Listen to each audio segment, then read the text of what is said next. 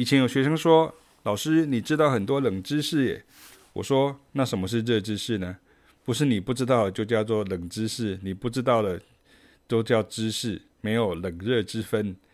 会分冷跟热，其实跟时事比较有关，跟原本的知识与专业无关。”也有观众说：“老师，你知道很多硬知识耶。”我说：“我知道你们所谓的软知识是比较好消化的，但是你知道吗？通常只有生病的人或是健康状况比较不佳的人。”才需要吃流质食物或软食物。你如果身体健康，什么都能吃，什么也都该吃。太多所谓的软知识，其实是社交用的资讯而已。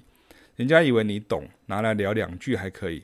但是硬知识之所以 hard，一方面是你没有遇到好的老师，跟好厨师一样为你烹调营养好吃的佳肴；二方面是你太懒，不想咀嚼罢了。我以前有提过不少次，学生们经常在学习的过程中会囫囵吞枣，不求甚解。譬如看待乐理的方法是查表式的，看到属和弦就这样，看到小和弦就那样。但是属和弦不止一种，小和弦也不止一种，很多种和弦都不止一种。真的要好好学习到位，你要知道属和弦在哪个位置上，就会有不同的处理方式。同理可证在小和弦上。我很清楚，依据现在台湾的音乐风气，我们这种教法被归类于超硬、高深、专业、不亲民，讲太难了。是啊，因为大家都想亲民，亲民过头就叫媚俗。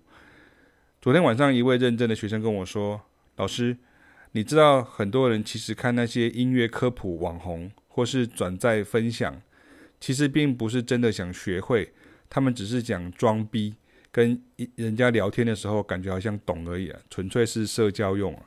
我说对啊，就我的角度来看，真的很好笑。照这样看来，真的是江河日下，过度拥抱群众，你会被前一段那种受众拉走，你只能越讲越简单，或者是主题被一窝蜂的风潮牵着鼻子走，然后就会有比你讲更简单的出现了。当然，很大的可能是他们也只知道简单的而已。或者是更哗众取宠的出现，更迎合满足点菜习性受众的，想要变成网红的网红出现了。